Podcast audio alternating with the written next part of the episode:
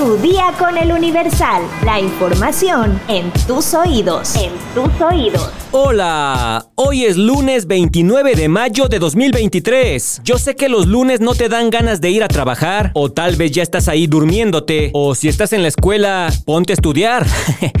Apaga este podcast y ponte a estudiar. No es cierto, no lo apagues. Bueno, ya sea que estés en la escuela, en la oficina o en tu casa, ya sabes que no puedes iniciar la semana sin tu dosis de información. Así que ponte cómodo y... ¡Entérate! Nación. Con consignas como a la corte no se le toca, Norma Piña no está sola y la ley es la ley. Ciudadanos y sus familias, sin emblemas ni colores partidistas, marcharon desde el Monumento a la Revolución hasta el Zócalo Capitalino en defensa de la Suprema Corte de Justicia de la Nación. Esto para exigirle al presidente de la República, Andrés Manuel López Obrador, que deje de atacar a los ministros durante la mañanera. De acuerdo con los organizadores, la movilización fue nutrida con más de 5 mil personas, pero para el gobierno de la Ciudad de México, solo marcharon 2.000. Para la organización Chalecos México, uno de los convocantes, el contingente se nutrió principalmente de ciudadanos sin afiliación partidista. A diferencia de las marchas en defensa del Instituto Nacional Electoral, en las que participaron líderes y personajes de los partidos de oposición, en esta ocasión asistieron muy pocos políticos. Tal es el caso de la ex primera dama Margarita Zavala y del ex canciller y ex secretario de Hacienda José Ángel Gurría, quien mencionó que ya marchamos en defensa del voto y ya por el INE, pero la que está defendiendo el voto y el INE es Norma Piña y es la Suprema Corte de Justicia de la Nación. Por eso estamos aquí reunidos. Resaltó Gurría, quien aseguró que participó en la marcha como ciudadano. En un punto de la marcha, simpatizantes de Morena que sostienen un plantón frente a la Suprema Corte de Justicia de la Nación se enfrentaron contra quienes marchaban en defensa del máximo tribunal del país. Los marchistas desmantelaron el campamento que tienen los detractores de los ministros, quienes terminaron lanzándoles objetos como botellas de PET vacías, bancos de plástico y hasta playeras de simpatizantes del presidente López Obrador. Tras el enfrentamiento, un agrupamiento de la Secretaría de Seguridad Ciudadana tuvo que intervenir para evitar las agresiones físicas. Después de varios minutos de tensión, los uniformados evacuaron a los integrantes del plantón hacia la calle Corregidora para protegerlos y evitar más enfrentamientos. Los manifestantes permanecieron frente al acceso principal de la Suprema Corte de Justicia para exigir que se retiraran todas las pancartas y mantas contra la corte y su presidenta, Norma Piña, lo que minutos más tarde hicieron los policías capitalinos, provocando el aplauso de los ciudadanos que respaldan a los ministros. Metrópoli.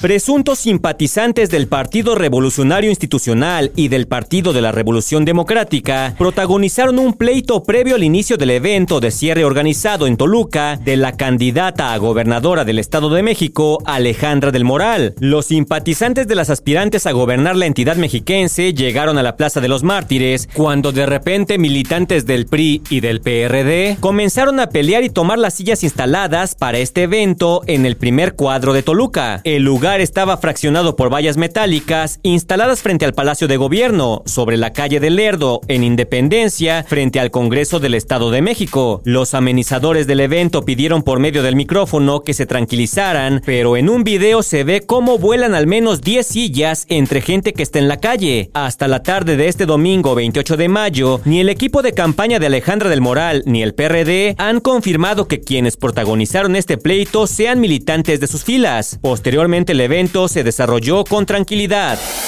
Estados. Balean en Guerrero a equipo juvenil de beisbolistas originarios de Tamaulipas. No se reportan heridos. Al notar el ataque, los jugadores comenzaron a informar a sus familias, así como a las autoridades para pedir ayuda.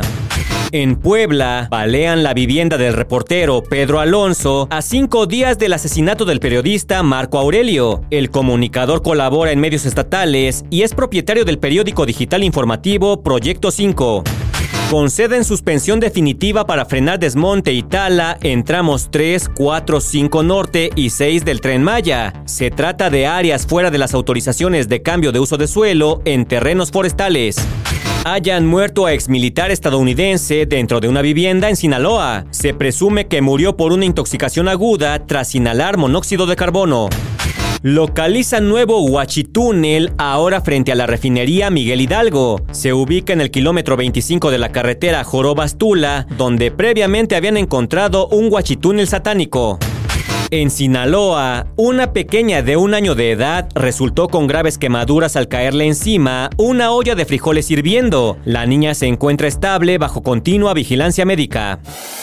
Deportes. Tigres es el nuevo campeón del fútbol mexicano. Logró la hazaña en el estadio Akron de las Chivas con una remontada agónica. Guido Pizarro fue el héroe felino para la octava estrella. El equipo dirigido por Robert Dante Siboldi vino de atrás y se sobrepuso a un marcador que al finalizar el primer tiempo era de 2 a 0. El decimotercer campeonato para las Chivas parecía cada vez estar más cerca, pero el equipo de Guadalajara dejó de ser ambicioso. Una mano de Antonio Briseño dentro del área provocó un penal a favor de Tigres que André Pierre Guignac mandó al fondo de la portería al minuto 65. Seis minutos después, Sebastián Córdoba, con un remate de cabeza en el área chica, empató el marcador, lo que provocó que el partido se fuera a tiempo extra. En la segunda parte de la prórroga, en el minuto 110, después de varias salvadas rojiblancas en un tiro de esquina, llegó el cabezazo que definió todo y al campeón del fútbol mexicano. Y de esta manera, Guido Pizarro firmó la remontada Tigre y las Chivas se quedaron con las ganas de festejar su campeonato número 13 en casa.